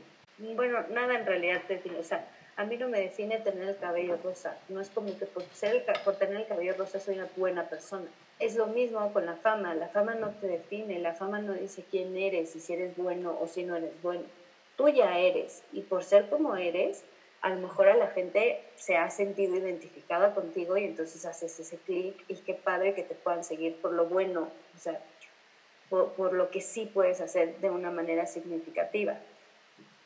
Pero al final de cuentas, yo creo que la fama no debe ser nunca la finalidad de ningún trabajo, porque es muy triste que hay gente que no le importan las consecuencias que tenga que pasar, ni sobre quién tenga que pisar o a, o quién tenga que ir encima o a quién tenga que dañar o a quién tenga que lastimar. Inclusive hay gente que no le importa si está en juego su dignidad como persona, no le importa si, no, sí, no se respetan, o sea, no le importa si, si va a tener que dañar a su familia, no le importa muchas cosas. Una vida de fama es una vida muy solitaria, es una vida muy complicada, yo creo que de, de felicidad no tienen más que pocas cosas, ¿sabes? Son pocos momentos específicos, pero no, no, no, yo no creo que eso sea como lo máximo en la vida. Para mí más, es mucho más importante poder compartir con mi familia, poder compartir con, con la familia que estoy formando ahorita, poder seguir viendo a los que amo, poder, o sea, para mí creo que en la vida vale muchísimo más eso que tener que pasar encima de quien sea como para conseguir la fama. Ok, sí, ya lo hiciste. Supongamos que hiciste todo lo que tenías que hacer y luego para llegar a un hotel y estar solo, para llegar a una casa en donde es una jaula de oro, para llegar y no tener amigos y no tener a nadie. Para mí eso no, no es como que lo más increíble. Y voy a poner aquí el ejemplo de Taylor Swift, ¡Uh! porque te gusta. Ah, va. Y que tengo que recor- voy a hacer un paréntesis, si lo quieren sacar esto al uso o no, ustedes deciden. ¿Qué tal que, qué tal que nos ve Marianne y ya te manda un video y dice no, hello pero- Marianne? Tengo que reconocer, Marianne, que vi, la vi el documental de Taylor Swift y verdaderamente se ganó mi respeto esa niña, ¿no? Porque verdaderamente la ves y dices, wow, es una chavita que, que pues, le ha echado muchas ganas, ¿sabes? Y es esta parte, si tú ves su vida, te fijas que es una chica súper solitaria. Y ella misma lo dice, vivo sola, o sea, vivo todo el tiempo sola. Y sale en una escena comiendo con su amiga y le dice, ¿cuándo te voy a ver? Le dice, no sé, o sea, mi vida está programada de aquí al siguiente año. No sé, no sé cuándo te puedo volver a ver. No lo sé. Y eso para mí es súper heartbreaker. Es como, pues, o sea, si ahorita estamos en el coronavirus y ya me muero por ir a chismear con mis amigas, es de las cosas que más extraño el ir a ver a mis amigas, inclusive con ustedes, ¿no? ¿Qué es esto tan padre que dices, oye, no puedo ver a la gente que quiero? Y evidentemente entiendo que el costo es muy alto, pero también entiendo otra parte, que uno tiene un propósito y que eso es algo Claro. bueno que pudo hacer Taylor Swift. Dijo, ok, a ver, ya estoy aquí, ya estoy en este nivel, ya estoy en la fama, ya estoy sufriendo esto, ya estoy viviendo lo otro, bueno, pues por lo menos que mi vida sea de provecho y Para que otras sea para hacer personas. cosas positivas, Ujú. para impactar positivamente a las personas que me escuchan, que eso es lo que un artista verdaderamente Debe creo yo hacer. que tiene un propósito de hacer. Sí, claro. Claro. Si vas a compartir tu arte es para ayudar a los demás, Claro, es para que claro. los demás puedan crecer, es para que ellos también te hacen crecer a ti, Claro. o sea, es algo como súper recíproco, ¿no? Y no con la intención de decir, ah, yo te voy a ayudar y tú me ayudas, ¿eh? Sí, no, claro. es algo que se, o sea, es algo que se da, ¿sabes? O sea, es algo que así nace, eso es la, la naturaleza de, del compartir algo. Y al final de cuentas, si vas a ser famoso, es porque yo creo que la fama, mientras más la buscas, menos llega. Y mientras menos la buscas, ahí la tienes. Y cuando la tienes, tienes que saber manejarla de una manera tan inteligente y tan consciente de que las personas te ven todo el tiempo, las personas te escuchan todo el tiempo, te siguen, te imitan. Entonces, si, vas a ser famoso es porque tienes, volvemos al Una punto gran del inicio, responsabilidad, una- además, ¿no? una calidad moral para decirles, te invito a que hagas el bien. O sea, te invito a que si me sigues, si escuchas mi música, pues seas una buena persona. Te invito a que estudies, te invito a que, o te promuevo que, que, que estudies, o te promuevo que veas por tu salud, o te promuevo que algo, o sea, si Claro. no, ¿para qué? O sea, se- ser una influencia para alguien y ser negativo o nada más estarles dejando nada, es como dices, pues eres un producto nada más, entonces no eres no eres una persona verdadera, no eres un artista, eres un producto. Esa es mi opinión. ¡Uh! No, pues ya, o sea.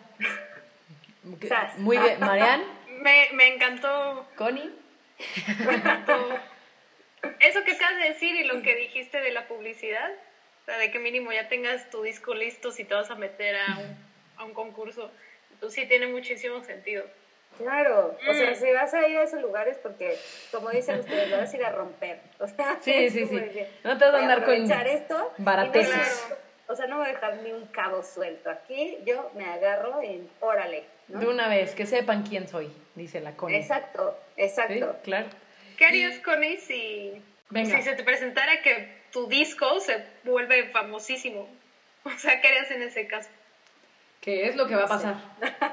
Ay, yo, ay. ¡Y tú lo ay, quemo! no sé. Digo, yo sé que es una pregunta, o sea, es como de cotorreo, porque pues no puede uno saber el futuro, ¿no? Pero Claro. es curiosidad ahorita.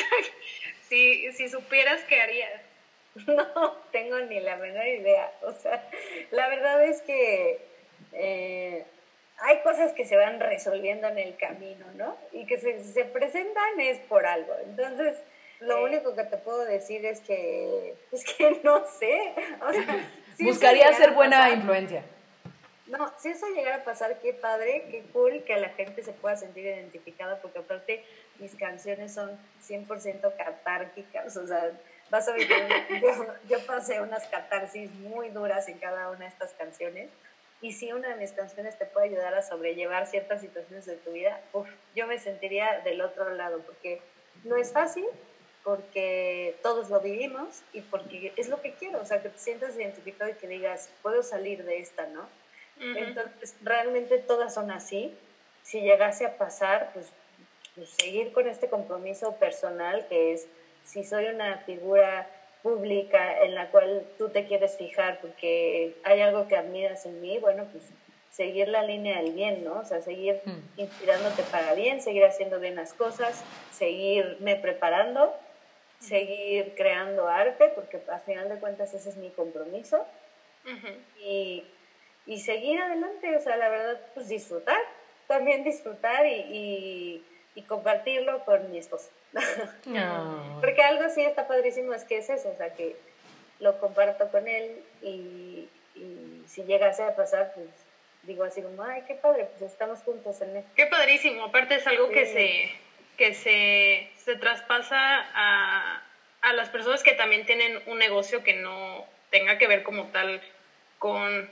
Digo, yo siento que todo lo que se crea es arte a su manera, pero vaya, que no tiene que ver con canto, baile ni nada por el estilo, sino con, con negocio, pues con business de forma fría, también todo lo que tú estás diciendo siento que se puede transportar 100%, porque hay personas que inician un negocio con la finalidad de ser millonarios, ¿me entiendes? Claro, por supuesto. Y justo, perdón que te interrumpa, pero justo no, no, no, no, En, todos los cursos que me metí, porque también me metí a aprender cosas de ventas y de, porque son cosas que al final de cuentas pues yo soy un producto que tengo que aprender a venderlo, ¿no? Todo lo que yo hago, o sea, estaría mal si no me preparara en esa área. Eh, al final de cuentas, decía una de, de, los cursos que tomé, que es eso, o sea, es esta parte de las ventas en específico, viéndolo como dices, de manera fría, siempre tienes que compartir algo.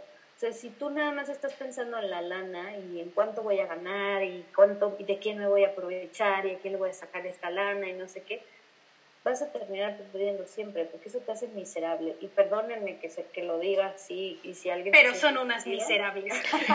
Ustedes. si alguien se siente ofendido, discúlpenme, o sea, no es por eso, pero, pero no hay que ser miserables en la vida. Y no ser miserables es aprender a compartir y decir, hay veces que voy a ganar cero pesos por lo que voy a hacer. Cero pesos. Hmm. Pero ¿qué crees? Que voy a tener una ganancia interna y personal mucho más grande, que fue la de poderte ayudar a ti a pasar una cuarentena, por ejemplo, en específico, con lo que voy a hacer, yo voy a ayudarte a ti a pasar una cuarentena mucho más agradable. Claro. Y a que a lo mejor descubras un talento que tenías oculto y que dices, ah, qué padre, sí canto bien, o, o puedo cantar mucho más. Y eso puede ocasionar un sueño a una persona también, ¿no? Exacto. ¿De verdad? Exacto. O inclusive, literal, encontrar otro hobby distinto y decir, a ver, eh, pues ahora voy a ir a grabar unas canciones por el gusto y en Navidad se las voy a regalar a mi familia. Mm, por si gusta. Yo se lo, yo se lo regalo a mi familia y me, me corren de la, me corren de la cena navideña. ¿Estás frías? y oye, sí, no, aprovecha, aprovecha. Ya que andamos a esto a la venta fría, le vengo vendiendo el estudio. Le vengo vendiendo lo que viene siendo. Aquí puede usted grabar.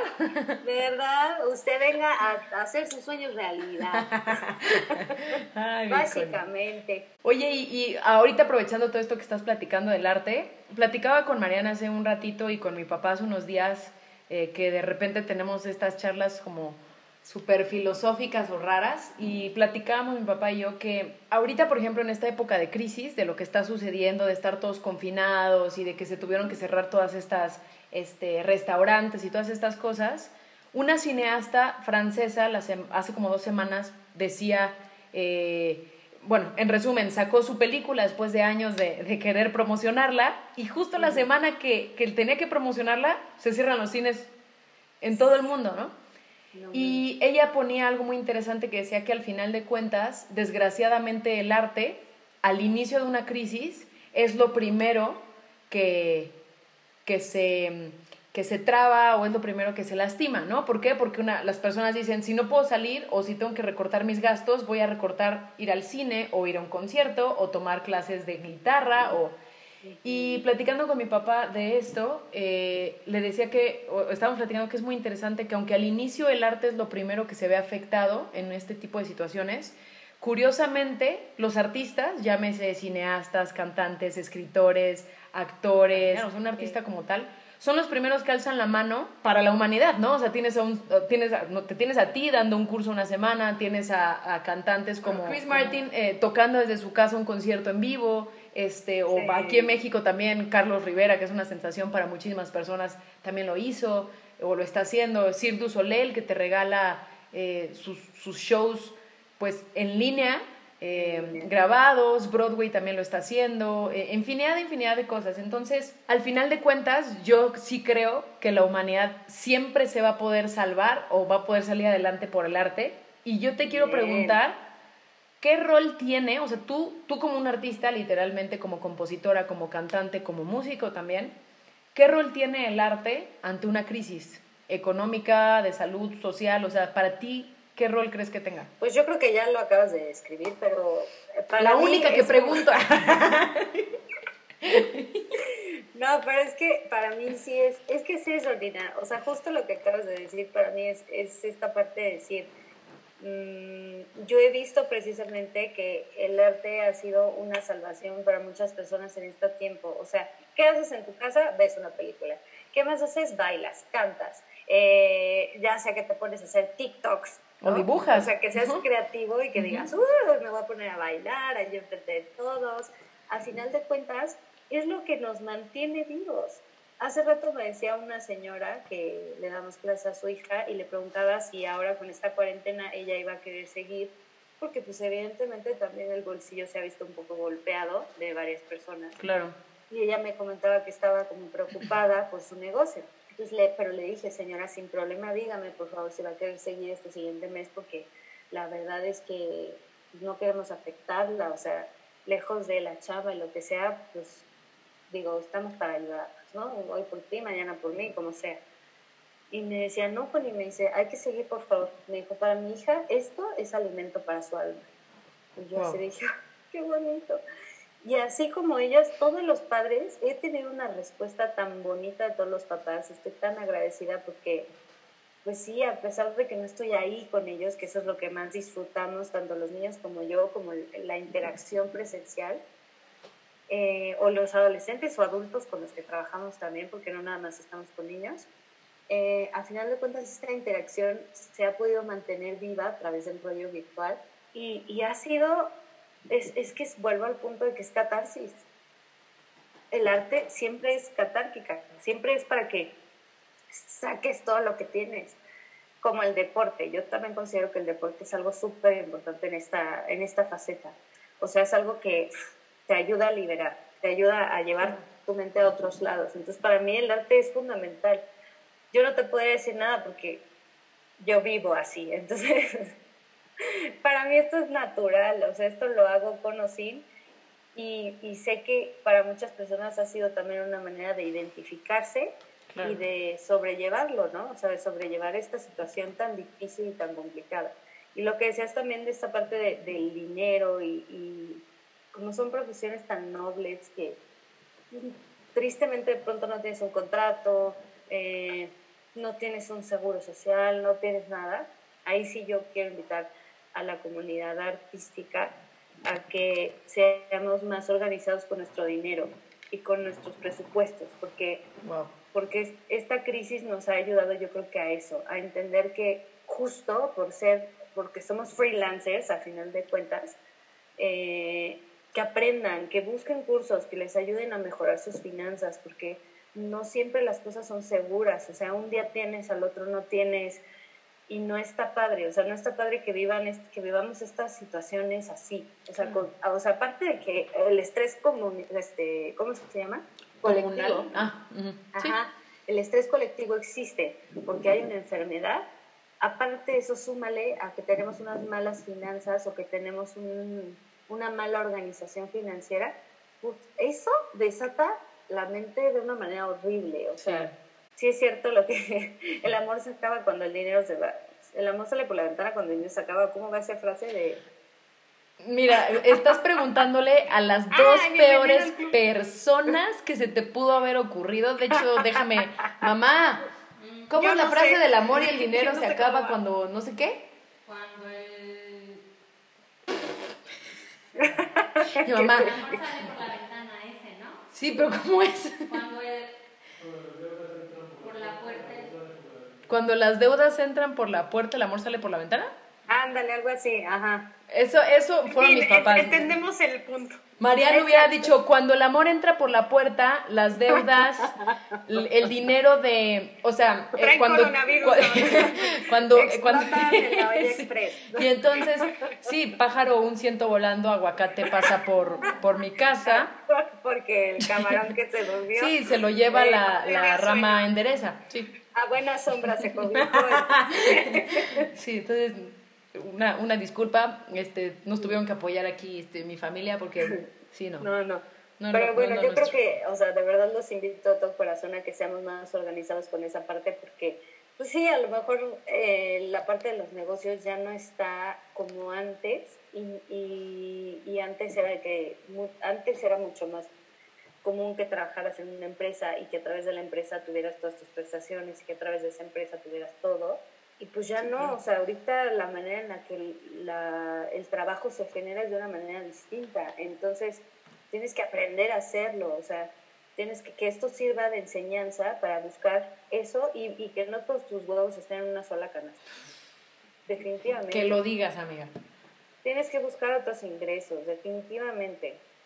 De otras maneras. Ahí es donde viene la creatividad y el arte. Ahí está, Marian, tu hotline, y, y por no fin. nada más. ¿Tú qué? La hotline de Marian ya, gracias a Ah, Dios. caray, mi hotline.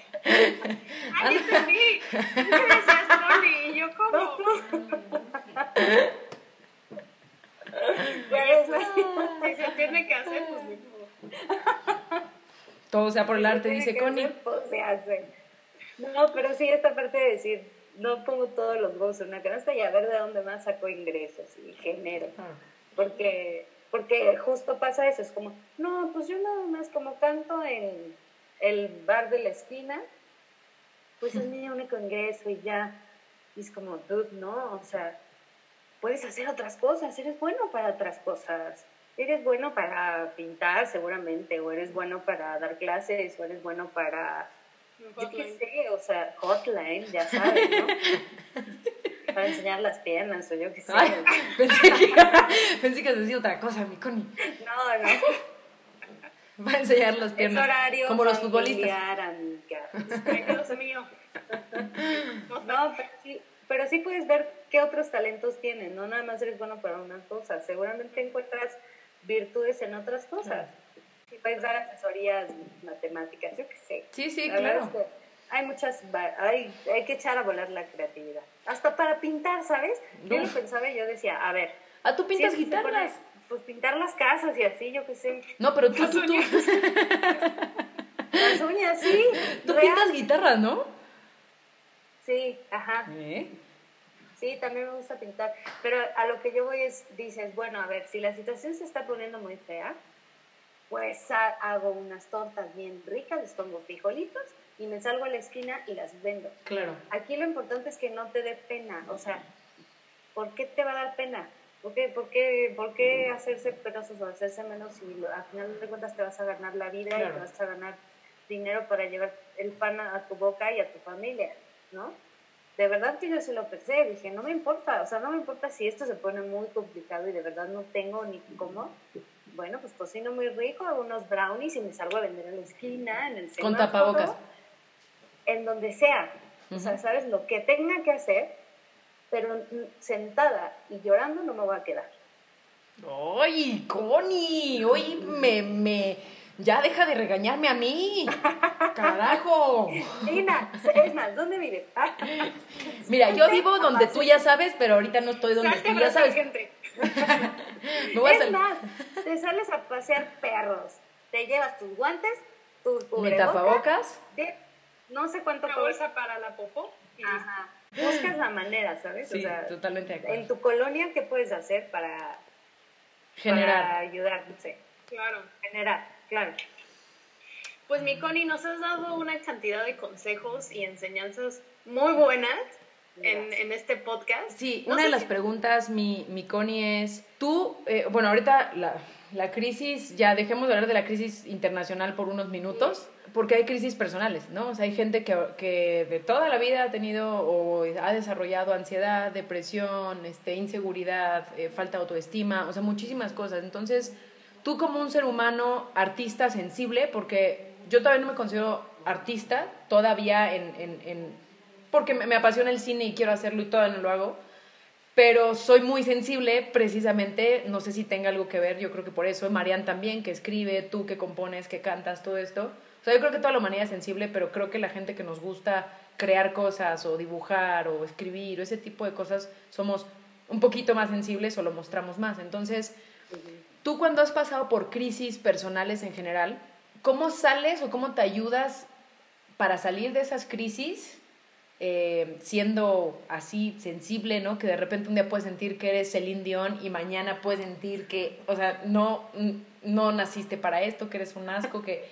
¿Cómo te ayudas? ¿Te ayudas con la música? ¿Te ayudas con terapia? O sea, ¿cómo te ayudas? Porque creo que ese consejo es muy importante que lo demos, eh, porque a veces ponemos como tabú el tema de la de la depresión y creo que ahorita más que nunca es importantísimo que la gente reciba muchos consejos si está pasando por un bloque así, de, se dedica a lo que se dedique. Entonces, tú, mi Connie, ¿cómo le has hecho para salir de estos como huecos personales?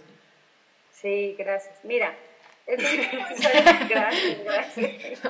No, de nada, Connie. aquí vamos a acabar a las 8 de la noche. bueno, a lo que voy a ser un poco breve con esto porque es muy profundo. Pero yo creo que la primera cosa, para mí, Connie, es mi fe. Yo creo, vuelvo a decir, ya lo saben, ya lo he dicho, y a mí, para mí, Dios tiene el consuelo más grande que puede existir en el mundo, en la vida, en donde sea, ¿no? Entonces, para mí es ir a su palabra y encontrar palabras de consuelo y ponerme en sus manos y saber que Él tiene el control de la situación. Y en un plano más terrenal, no tan espiritual, donde no nada más es, o sea, ya sé que Dios me escucha y me cuida, me protege, me ama y todo, pero al final de cuentas yo sí le había pedido y le dije, Señor, necesito que me pongas en mi vida a una persona que me ayude a entender, tanto científicamente como eh, de procesos, o sea, que me ayude a entender por qué procesos pasa mi mente y por qué me siento como me siento, ¿no? Porque como bien dices, al ser un ser humano súper sensible, hipersensible, diría yo, que a veces sí me paso de sensible, mm, es algo con lo que he luchado, ¿sabes? Inclusive me acuerdo que hace mucho cuando estaba más joven yo lloraba, lloraba muchísimo. Y le decía a Dios, le decía, Dios mío, ¿por qué me diste este corazón? ¿Por qué me diste este corazón tan sensible? ¿Por qué me diste este corazón en donde no, no busco el mal, en donde no puedo ser mala, en donde, donde siempre ando perdonando a todos, en donde eh, pusiera la mensa del cuento, ¿sabes? Siempre así como, ah, pues Connie te va a perdonar, ella te va a ayudar, ella te va a dar, ella te va a hacer. Y yo decía, y lloraba mucho y le decía, ya no quiero ser así. Le decía, es más, quiero ser una perra, perdón pero de verdad así lo decía, decía, quiero ser una malvada y quiero, quiero aprovecharme de los demás y quiero, o sea, ¿sabes? Así a ese punto llegué a pensar que permitía que me lastimaran de muchas maneras. Entonces, eh, pues ya en esa búsqueda encontré terapia, gracias a Dios encontré una terapeuta maravillosa que se llama Matu, se la recomiendo increíblemente. y ella me ha ayudado muchísimo en este proceso porque una de las primeras crisis de ansiedad que tuve fue justo en La Voz México, en donde una noche así de pronto estaba intentando dormir y empezó mi cuerpo a contracturarse, o sea, como así a tener espasmos musculares, o sea, horrible y empecé a sentir que me faltaba el aire y una bola aquí en el pecho y empecé a sentir una ansiedad terrible y entonces sentía que, no sé, o sea, dije, ¿qué, qué me está pasando? Me va a morir, ¿no? Entonces, pero de verdad era una contra, o sea, yo no podía dormir porque mi cuerpo, o sea, era esto, era como calambres continuos cada dos, tres segundos, así, y no paraba, y no paraba hasta que desperté. O sea, bueno, hasta que fue de día y que ya me paré a hacer mis cosas y que mi mente se ocupó me levanté a, según yo, a meditar y según yo a respirar y según yo a, quién sabe qué tanto quise hacer. No pude, no pude, la verdad es que no pude. O sea, no pude salir como de esa crisis y no había identificado que era, había sido una crisis de ansiedad hasta después que empecé a buscar acerca del tema y dije, ah, tengo ansiedad, hola. Entonces, este, pues ya fui con esta terapeuta y me ha ayudado muchísimo, pero lo que sí les digo es que no me quedo nada más con ese trabajo que hago con ella, o sea, realmente es este, pues toda la chamba está en mí, ¿sabes? O sea, ella me ayuda, me guía, ella me escucha, ella me enseña, porque me enseña muchísimas cosas, pero al final de cuentas el trabajo es de uno, el trabajo es de decir, a ver, por eso les digo que no se queden en su casa así nomás ahí viendo, siendo un mueble más, o sea, porque genera ansiedad, o sea, realmente eso te empieza a generar esa parte de, que no, te sientes inservible, real. Entonces, este, pues sí, la verdad es que la, la terapeuta me ha ayudado muchísimo. Yo sí les pido de favor que normalicemos la terapia, no es para locos. No porque ya tengas un ataque de ansiedad quiere decir que estás loco, creo que no. O sea, la terapia, diría una amiguita, es canasta básica. O sea, debería haber huevo, arroz, frijoles, leche liconza, o cómo se llama. Jabón y terapia. Jabón sote y terapia. Real. Oye, es que sí es cierto. O sea, no estamos acostumbrados a que eso sea algo normalizado. Sí está normalizada la violencia, sí está normalizado el narcotráfico, sí está normalizada este... Demasiado normalizado, diría yo. Exacto. Sea, está normalizado los rateros, o el que robes, el que hagas fraude, el que seas corrupto. O sea, todo eso padrísimo. Ah, no importa. O sea, qué increíble. Uh, qué padre. Pero le dices, oye, pues ve al psicólogo porque lo necesitas. Yo no estoy loco. ¿Qué te pasa? No, es para locos. No, no, no. Y entonces es como, dude, hola, vete en un espejo. Sí, claro. Si estás ah. no, no es cierto, pero pues sí. No, pero sí, la verdad, claro. Sí, o sea, no sé si yo entré en esa rama de locos, que yo creo que sí. Pero pues creo que todos dicen de, de músico, poeta y loco, todos tenemos un poco, entonces ah. todos estamos en el mismo lado, así que claro. sí, sí, sí. yo, yo creo mucho que, obvio, obvio les aclaro, o sea, sí busquen a una persona que sea verdaderamente profesional, o sea, hay muchos, hay muchas personas que también son unos charlatanes en la psicología, ¿eh? Y que te van a decir, no, y mira, y vamos a hacer casi casi un embrujo, y, o sea, eso no es cierto. Un buen psicólogo y terapeuta te ayuda con fundamentos neurocientíficos, donde ve los procesos que tu cerebro tiene y, cómo es que has llegado como a ese punto y te ayuda de una manera más teórica y te ayuda a, salir adelante. claro que te escucha y todo, pero digo, hay diferentes ramas de la psicología también, pero al final de cuentas, eh, ah, no se dejen engañar porque sí hay gente que sí son como muy charlatanes en esta parte, ¿no? Y, y te van a tener ahí y vas a estar en una terapia, puedes estar 50 años si quieres y nunca avanzar. Sí, claro. Yo, en cambio, con mi terapeuta sí he visto un avance de un año, o sea, un año ya tener con ella y decir, wow, o sea, verdaderamente me ha ayudado. ¿Sientes diferencia? Por supuesto, por supuesto, por supuesto, por supuesto. Pues ese consejo creo que es muy valioso, mi Connie. Muchísimas gracias porque sí es cierto, creo que es un tema que, aunque cada vez está más eh, abierto, hay muchísima gente que le da pena decir, pues yo he tenido cuadros de ansiedad, yo soy ansiosa, yo soy ansioso, o he pasado por depresión. Entonces creo que ayuda mucho esto que estás platicando, inclusive la recomendación. También pondremos este, ahí, obviamente, en los comentarios eh, los datos de, de, de, ella para que muchísima gente pueda, pues pueda también salir adelante y saber que hay personas que, con las que cuentan, ¿no? Y mi Connie, para las últimas dos preguntas, eh, la primera es, ¿cuál es el libro ahorita uno, uno solo que se te venga a la mente, aunque tengas muchos, que te gustaría recomendar. Si no eres mucho de lectura, porque hay gente que no gusta mucho la lectura, un audiolibro que quieras recomendarle a la gente. No, la verdad es que yo recomendaría mucho que en estos tiempos, más que en otros, lean la Biblia, porque ahí van a encontrar un consuelo muy grande. Y si ya quieren algo así como más, este, así de ya cállate con esas cosas. No, ¿por qué, mi Connie? No, no, no. No, no, no, hay gente que a lo mejor eso no le, no le cacha, ¿sabes? Y claro. es muy respetable de su vida también. Pero hay uno, déjame te digo cuál es. Ah, me encanta, está buenísimo. Hay uno que se llama El arte de no amargarse la vida, de Rafael Santandreu. Ok. Está increíble, está increíble. ¿Más o menos como de qué va? Las claves del cambio psicológico y la transformación personal. Habla justo de esto, de esta parte de, de, no amargarte, de no todo el tiempo estarte quejando, de no estar diciendo, es que yo no puedo, es que no sé qué, es que no esto, es que no lo otro, es que no sé cuánto. y, y como que te ayuda mucho como a ver la vida de una manera realista, pero funcional. Esa, esa me ha gustado mucho. Y, y amorosa también, o sea, tiene esta parte de decir, oye, tú sí puedes ser feliz, o sea, todos tenemos problemas, pero también podemos aprender a vivir con eso de una manera tranquila y feliz. Y hay otro que me gusta mucho, que son las siete claves, los siete hábitos de la gente altamente ujú, Efectiva. este, efectiva. Me encantan. No sé por qué, pero me gusta mucho. Muy buen libro. Como esta parte de ser proactivo, de... de, de Sí, lo que decías de no estar en casa como un mueble más. Sí, ajá. O sea, decir, ¿qué puedo hacer? ¿Qué puedo hacer? Que busques algo. E- esos dos libros, por lo menos. Empezar con eso. ¿no? Muy bien, Sí. mi Connie. Y para, para terminar, eh, ¿a quién crees o a quién te gustaría que nos puedas inclusive facilitar ese, ese contacto? Eh, que te gustaría que pudiéramos entrevistar por su historia, por, en- con este tema de emprendedurismo o de cumplir los sueños, o una persona que, que, que te gustaría que, que entrevistáramos y tuviera una, una audiencia y le ayudara a la gente. A mi amiga, ¿A cuál? ¿La abogada? ¿A la abogada? a la que les he estado hablando hace media es cierto.